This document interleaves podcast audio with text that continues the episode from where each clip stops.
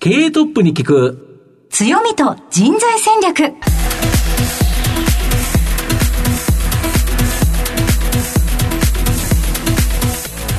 毎度相場の福の神こと藤本信之です。アシスタントの飯村美希です。経営トップに聞く強みと人材戦略この番組は相場の福の神こと財産ネット企業調査部長の藤本信之さんが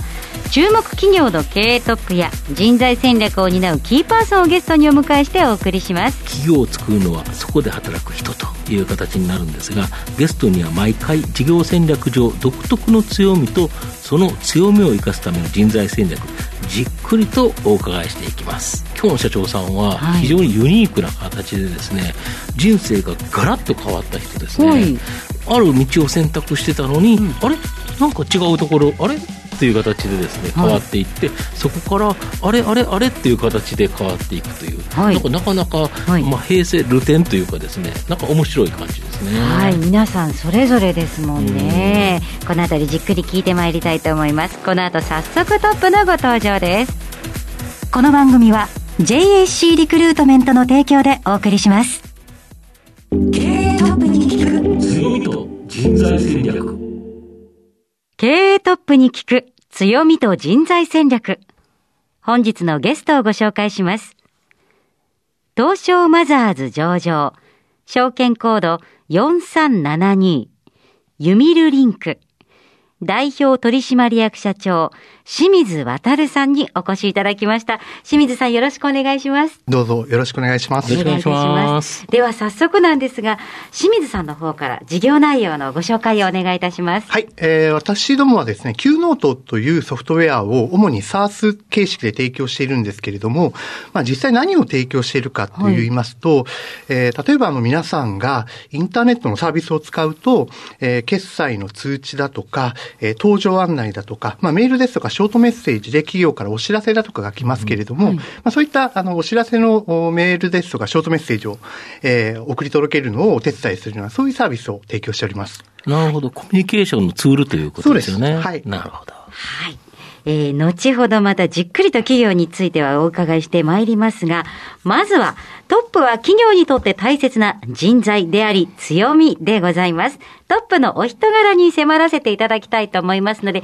しばし質問にお付き合いよろしくお願いいたします。はい、では、清水さん、生年月日を教えてください。1971年12月1日なので、ちょうど50歳になったばかりです。うん、おめでとうございます。おめでとうございます。お題に乗りました。はい。えー、では、ご出身地を教えてください。滋賀なんですけれども、まあ、琵琶湖のですね、北西の湖西という非常に田舎町から出てまいりました。はい。はい、どんな雰囲気の街ですか？もう本当に田園風景で、はい、もう家と家がソーシャルディスタンス取れてるような。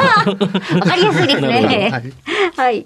えー。では、子供の頃のお父さんお母さんのご職業を教えてください。はい。両親はですね、えー、両親とも地方公務員で、定年まで勤め上げておりまして、まあ非常にこう、地元に根ざした生活をしておりました。うんはい、で、また父親はですね、定年退職した後に、うん、えー、まあ議会議員に、市議会議員に立候補いたしましてですね、はい、まあ地元の皆さんに支えていただいて、えー、その後議員何年か勤めておりました。そうでしたか。はい、いいですね。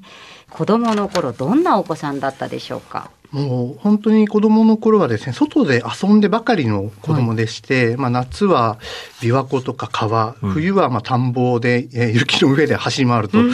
特にあの夏場の川だとか、うん、カブトムシだとか、そういったものをですね、自然と触れ合って遊ぶっていうのがもう大好きでしたね。すごい、もう環境抜群でですもんね。はい。スポーツは何かやられていましたか？そうですね、ずっと小学生の頃からサッカーをやってまして、はい、まあ、サッカーについても30まで、えー、結構真剣にというか、あ、大人になってからも？大人になってからもやってましたね。頻繁にやってました。あ、そうでしたか。はい、でも言われて納得です。すごくサッカーやってそうです。うんうん、そうですよね。はい。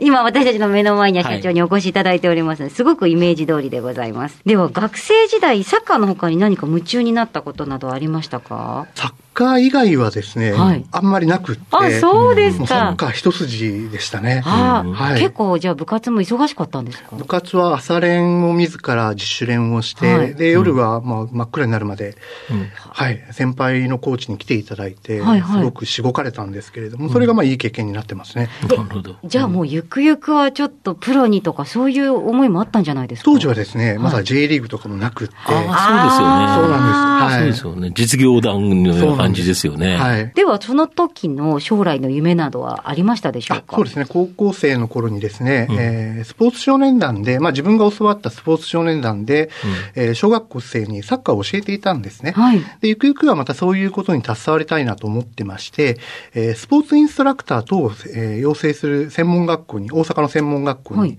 入学をいたしました。はい、はい。で、スポーツのまあ基礎の生物学だとか、スポーツ心理学だとか、はい、まあそういったのをいろいろ学んでおりました。えー、じゃあゆくゆくは指導者に。そうですね。なりたいと思って、その道に進みましたね。はい。はい。では、そのご卒業後の進路が気になるところなんですけれども、はい、最初の就職先はどちらだったんでしょうか？結局ですね、はい、えっ、ー、と、デパートにアロマテラピーだとか、お香の、はい、アイテムをですね、卸売りをするような会社に、えー、就職をしてですね、はいえー、スポーツインストラクターの道とは全く違う道に進みました。そうですよね。はい、急にアロマセラピーが出てきましたよ。全然、全然違いますよね。はい。それはどうしてだったんでしょうか？やっぱり二つありまして、はい、えー、スポーツインストラクターだとか幼児体育っていう、まあその業界がですね、はい、なかなかあの、社会人として生活をしていくにはなかなか厳しい、えー、環境であったっていう点と、まあ、ゆくゆく子供を教えるっていう側面では違う仕事でもできるだろうっていうところから、まあ、そういった、えー、デパート関連の仕事に就業いたしました。そうですよね。はい、あの、うん。うん、メインジョブはありつつも、週末子供たちにコーチで教えるっていう道もありますもんね。そうですね。そこではどんなお仕事されていたんですか？でですね、全国に、まあ、主にはあの、西武さんですとか、そごうさん、はい、地方の、はい、地元百貨店さんなんかと取引があったんですけれども、まあ、全国の百貨店さんに、えー、短いところだと1ヶ月ぐらい、はい、長いところだと1年半ぐらいですね、ビジネスホテルに泊まりながら、まあ、そのデパートの販売場ですね、売り場の方の再建みたいな形でお手伝いさせていただいて、いわゆる、そうですね、今だとデイブ・スペクターみたいな生活を、点々とする感じですよね。そうですね、3年間ぐらいはそのような生活をしておりました。それはそれだけでいろんな地方に行けるから、いろんな考え方とか、地域性があるから面白いですよね。はい。もう地域性も、まあその地域の地域性もそうですし、同じ、例えば西部デパートでも地域が違えば随分と雰囲気が違ったりだとか、うんまあ、もちろん街並みだとか食べ物とかもいろいろ違いますけど、非常にいい経験をその期間させていただいたなと思ってますね。はい。その土地土地で売れるものもまた違うでしょうし、面白そうですね。そうですね。そちらではどのくらいお勤めになられたんでしょうか？それはですね、28前までですので、はい、えー、まあ7年ぐらい勤めておりまして、うん。はい、で、その後、まあ退職をい。たしました。はい楽しそうなお仕事ですけど、辞めてしまった理由はあるんでしょうか？当時ですね、やっぱりこうデパート業界といいますか、小売業界が、まあ先行きどうなのっていうような世の中の風潮だとかありまして、うん、私自身もちょっと違和感を覚えるところがあったので、はい、一度辞めてみて、うん、えー、しばらく自分の好きなことをしてみたいというふうに思いましてですね、はいえー、1年ほど遊びほうけました。あニートですか？ニートです。もう自宅にこもって、えー、ニートなんですけれども、活動内容は先ほど言ったサッカーと、はい、えー、バスフィッシングだとか、うん。はい、まあ、バスフィッシングは大会とかも出れたんですけど、はい、私の中ではアクティブニートな1年間というそうですね。定義をしておりました。割と外に出歩くニートですね。もう毎日出てましたね。なるほど。真っ黒な日焼けで真っ黒なニートでしたね。まあ、休暇っていう感じですかね、1年間は。そうでしたか。でも、本当に、あの、大会とかも出られてたっていうのは本格的だなと思いますけれど、うん、そうでしたか。そのじゃあ、1年間の後は、転職されるわけですよね。そうですね。はい。どちらに行かれたんでしょうか？当時ですね、えっ、ー、と、IT ブームといいますか、IT ベンチャーブームが、うん、まあ、ちらほら見えてきていた1999年頃で、はい、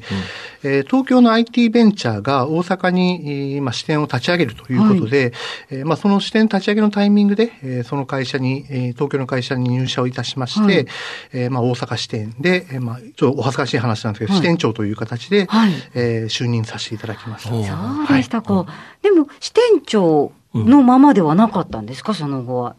そうですね。で、その会社はですね、1年後に、はい、まあ、経営再建をしなければいけないような状況が、ちょっと厳しくなっちゃったはい、ありまして、まあ、当時、その業績も芳しくなかった大阪支店は、まあ、えー、閉店すると、撤退するということになりまして、はい、私の方も、まあ、東京に来るか、はい、どうするかっていう話の中で、うん、えー、退職の道っていうのをまあ選んだという形になります。は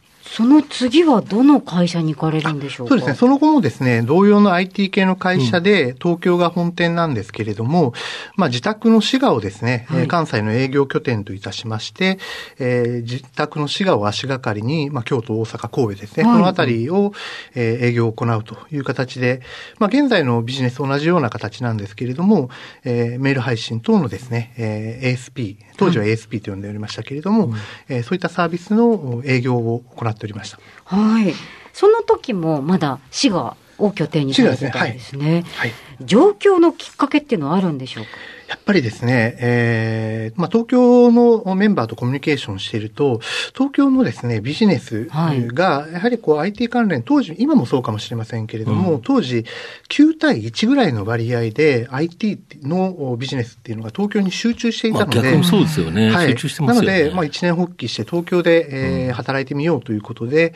えー、30頃ですね、はい、上京をしてきたということになります。はい。その後、どういう経緯で、このユミルリンクへこうたどり着いてくるんでしょうか？そうですね。で、当時、えー、その東京に上京してきた会社に勤めていたんですけれども、うん、まあいろいろとありまして転職を考えることになりまして、うん、で当時、えー、接点がありました、うん、あの、サイバーエージェントのですね、うん、石川さん、当時サイバーエージェントにいらっしゃる石川さんっていう方に、うん、えー、グループの子会社、まあ現在のユミルリンクで、うん、えー、メール配信等のシステムを、扱うので、よかったら清水さん来てみない？っていうことでお声掛けをいただいて、はい、じゃあぜひお願いしますということで、えー、ユミルリンクに入社をいたしました。はい。そういうご縁だったんですね。はいということで、えー、ここまで伺ってまいりました。清水さんの人となり、皆さんにはどのように伝わりましたでしょうか。この後は組織の強みと人材戦略に迫ってまいります。経営トップに聞く強みと人材戦略。本日のゲストは、東証マザーズ上場、証券コード4372、ユミルリンク、代表取締役社長、清水渉さんです。さて、ここからは会社についてお伺いしていきます。まあ、ズバリこの番組は強みと人材戦略というタイトルなんですが、まあ、御社のタイトルというか、まあ、ユミルリンク、非常にユニークな社名だと思うんですけど、なんでこのユミルリンクという名前になったんですか？これ造語なんですけれども、はい、北欧神話に出てくる原初の巨人、ユミルっていうのがおりまして、これが天地創造のシンボルとされています。うんうん、そのユミルとリンク、つながりを表すっていう言葉の、まあ、二つ組み合わせた言葉で、うん、えー、社名にはですね、つながりを作っていきたいという思いが込められています。で、最近ではですね、うん、進撃の巨人っていうアニメが、漫画がですね、始まってまして、ユミルが出てくるんですけど、関係あるんですかっていうふうによく聞かれるんですけれども、うん、やはりどちらも巨人が出てくるので、うん、まあ、近からず遠からずかなっていうふうに、えー、感じておってます。なるほど。僕も進撃の巨人見るんで、はい、あ、ユミル、あ、これかなっていうふうに思ってました。で、御社の主力事業っていうのが、メール配信システムで、えー、月になんと御社のシステムで、このメールっていうのを56億通も配信していると。はい、そうなんです。これ、すごいですね。あの、平均すると1日国民の皆さんに2通ぐらい送っている感じですよね。はい、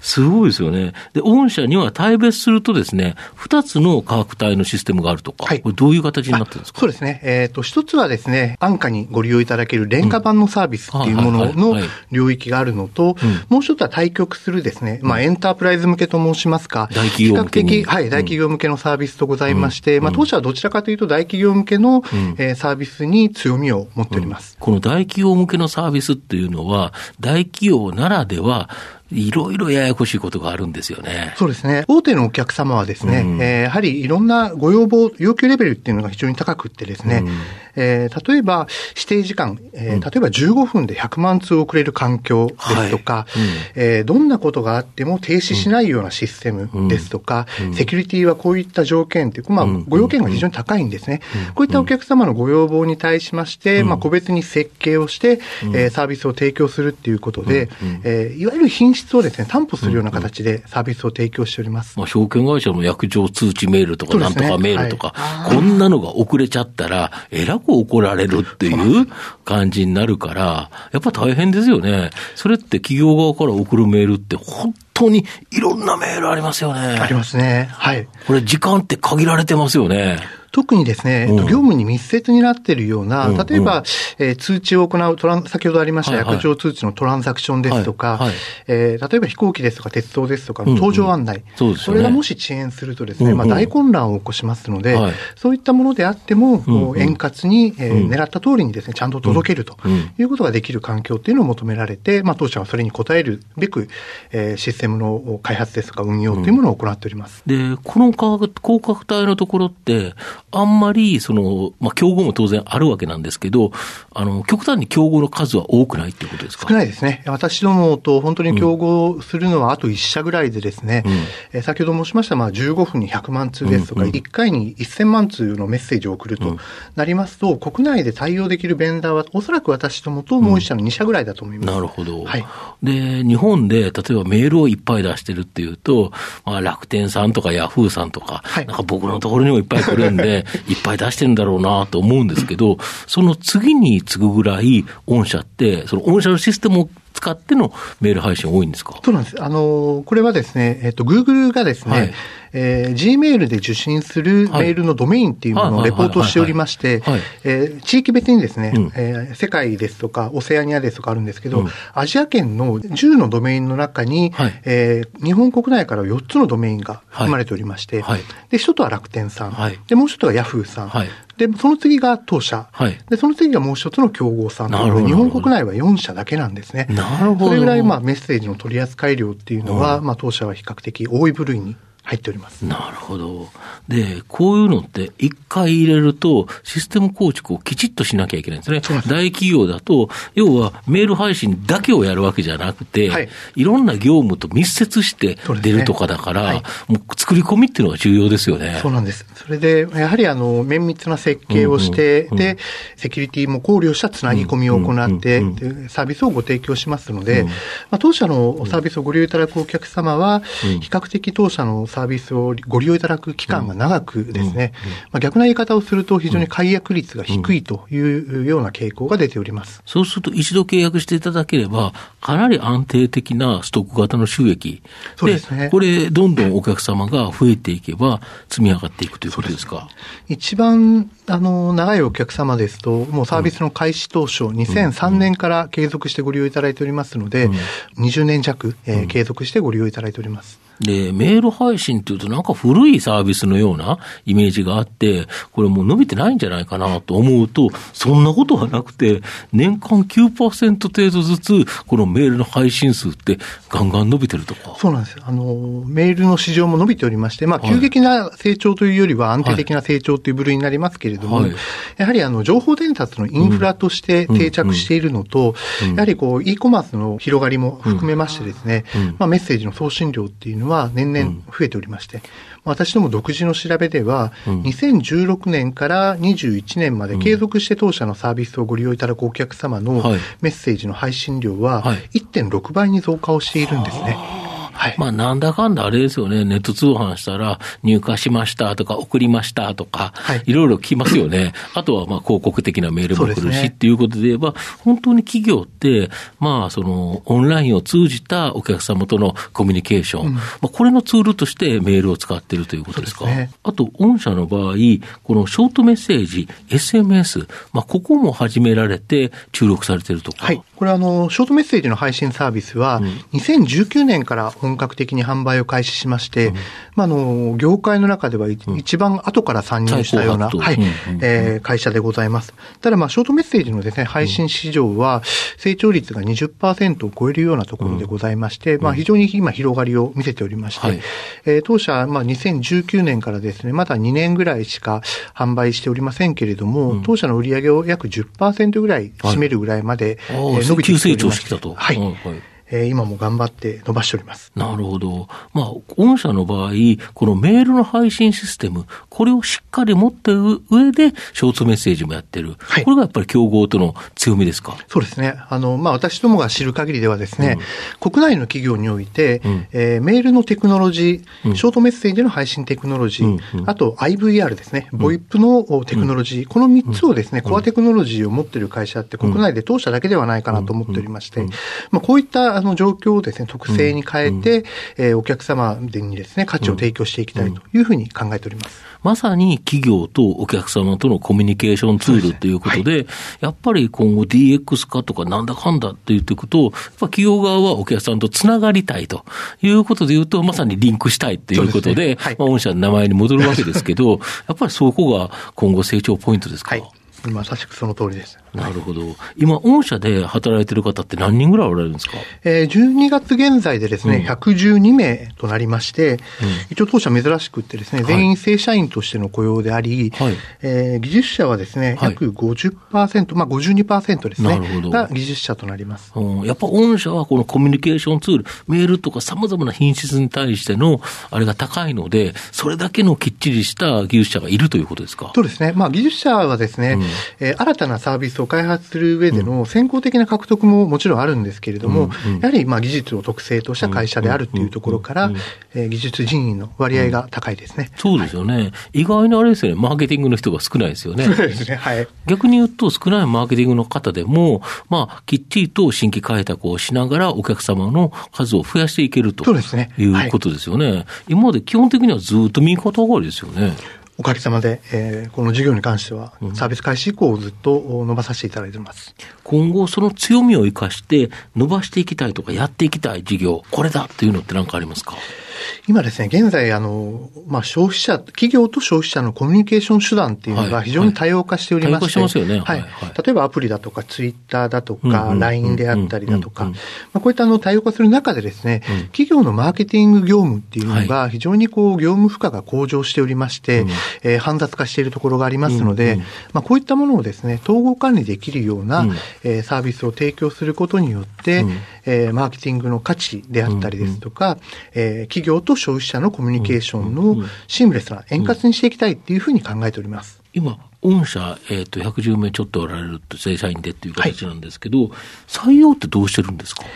この1年コロナになってからは、はい、キャリア採用を中心に、はい、まあ年間10名ぐらいの増員を中途採用で。はい。新卒って今まで取られてないんですか？新卒はですね、はい、えー、一昨年まで行っていたんですけれども、はい。はい、まあ、ちょっとコロナ禍の状況もありまして、うん、十分な教育体制っていうのをできるのかっていうのを自問自答した結果、一旦ちょっと中断ということで止めている状況であります。ただまあ今後は状況に応じてっていうことですよね。ちなみにどんな人材御社社長としては来てほしい、ユミリンクではこんな人材来てほしいっていうのはありますか？そうですね。私どもはですね、販売ですとか技術ですとか、求める職種によって求める要件というか、まあ、要素っていうのは変わってってくるんですけれども、うん、やっぱり共通することとしてはですね、うん、えー、ビジネス、仕事を通じて、えー、人ですとか世の中に貢献したいっていうものを根底として持ってる方、これがやっぱり一番重要かなっていうふうに思っておりますので、うん、そこを重要視しております。逆に御社の今弱みじゃないですけど、なんかここ弱いかなっていうところって何かありますか？はい。あの、まあ、技術職に強い傾向があるんですけど、うん、専門性をすごく追求するっていうのが、はい、まあ、当社の強みであり、はい、逆に裏を返すと弱みの側面っていうものがありますので、えー、そういう意味では私どもでは今、うん、えー、広く浅くといいますか、うん。うん、技術者であればフルスタックって言われるような、まあ、業種があるんですけれども、はい、まあ、そういった人材っていうのを少し増やしていきたいなっていうふうに考えています。採用については伺ってきたんですけれども、もしあの、このラジオをお聞きの皆さんであったり、まあ、例えば私が40歳ぐらいのビジネスパーソンだったとして、御社に入りたいと願った時には、どのようなスキルがあれば入社できますでしょうか？そうですね。まあ、いろんな職種が当社の中でもありますので、うん、スキルですとか経験というよりは、私たちの会社で一緒に働くことによって、はい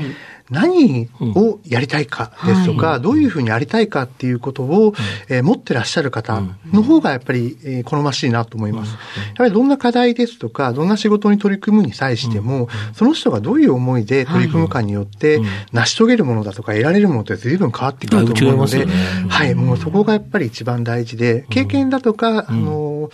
えー、資格ですとか、まあ、それは後からついてくるものかなというふうに思いますね。はい。まあ、この番組、お昼に放送してますので、はい、この社長のですね、えー、ランチ、お昼ご飯、はい、何が食べてるの多いですか？はい。ちょっとお恥ずかしいんですけど、はい、私、コーヒーが大好きなものですので、はいはい、コーヒーが美味しいお店のサンドイッチとか、うん、そういったものをよくあの、食しています。割と喫茶店、はい、カフェに行って。そうなんですけど、ただですね、うん、この、まあ、IPO の準備を進めてから株式公開させていただいて、うん、現在に至るまで、うん、なかなかちょっとお忙しく過ごさせていただいている期間が多いですので、えー、社会人になって初めてですね、最近はあの、自分のデスクの上でサンドイッチを食べています。はい、非常に。ちょっと寂しいんですね。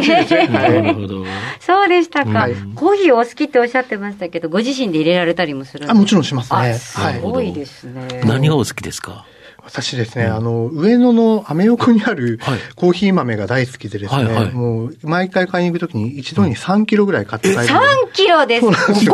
ないんですよ。1日何何杯飲むんですか？もう1日、多い時だと2リットルぐらい飲むんですね。はい。10回は飲む飲みます飲みます。はい。そうですね。200ミリリットルで10回で2リットルですもんね。はい、上野にビタールっていうお店があるんですけど、そこがですね、安くて美味しくて、もう大好きで。コーヒー豆問屋さんかなんかそうです。もう定期的に購入に行ってます。はい。ほど。すごいですね。すごいですね。聞くと、ふわっと本格的な話が出てきて、面白いですね。そうですね。はい。で、最後の質問になるんですけど、はい、社長の愛読書などですね、何かリスナーの方におすすめとか、これ面白いよっていう本、なんかございますか？これあの、おすすめというよりはですね、うん、お願いなんですけれども、はいはい、まあ、冒頭申しましたあの、進撃の巨人、はいはいはい、世の中で流行っておりますので、はい、もしあの、ね、リスナーの方で、うん、えー、進撃の巨人をご覧になられましたら、うん、ユミルリンクっていう会社をちょっと思い出していただけると、ありがたいなというふうに思っております。そのたびに皆さんは、あの、あ、ユミルリンクってこう、はい、思い出していただければと思います。さあ、たくさんお話しいただきまして、本日ありがとうございました。ありがとうございます。え今日のゲストは、東証マザーズ上場、ユミルリンク代表取締役社長、清水渉さんでした。清水さんありがとうございました。ありがとうございました。ありがとうございました。経営トップに聞く強みと人材戦略それではここでお知らせです。東証一部上場 JAC リクルートメントは世界11カ国に展開するグローバルな人材紹介会社です。スペシャリストや管理職の人材紹介を通じて長年にわたり多くの企業の成長に貢献した実績を持ちます。当社では役員、CFO、CIO、本部長、社外取締役などの経営幹部層の人材紹介に特化した専門部署、JAC エグゼクティブを構え、企業の経営課題解決を支援しています。経験豊富なコンサルタントが経営課題をヒアリングし、課題解決に導く人材をご紹介いたします。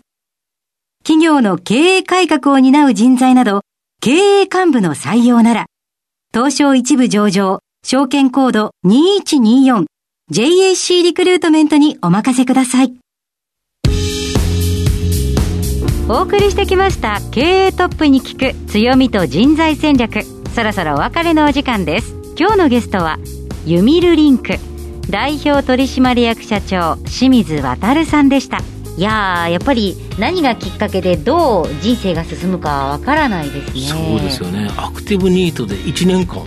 休憩した後、はい、あここからは IT だっていう形で行かれてそこからまた転職をいろいろ重ねながら、はい、まあ、社長さんになったと、はい、なんかすごいですよね。本当ですね、でもなんだかずっと笑顔でお話しされてて、爽やかな社長さんでいらっしゃいましたね。人間力が強いっていうか、大きいなっていう度量が大きい感じがしましたねはいということでございます皆さん番組を最初から聞けなかった方も終了後はラジコのタイムフリーはもちろんポッドキャストでもお楽しみいただけますのでぜひラジオ日経のウェブサイトのチェックお願いしますそれではここまでのお相手は相場の福の神財産ネット企業調査部長の藤本信之と飯村美希でお送りしました来週のこの時間までほなまたお昼やで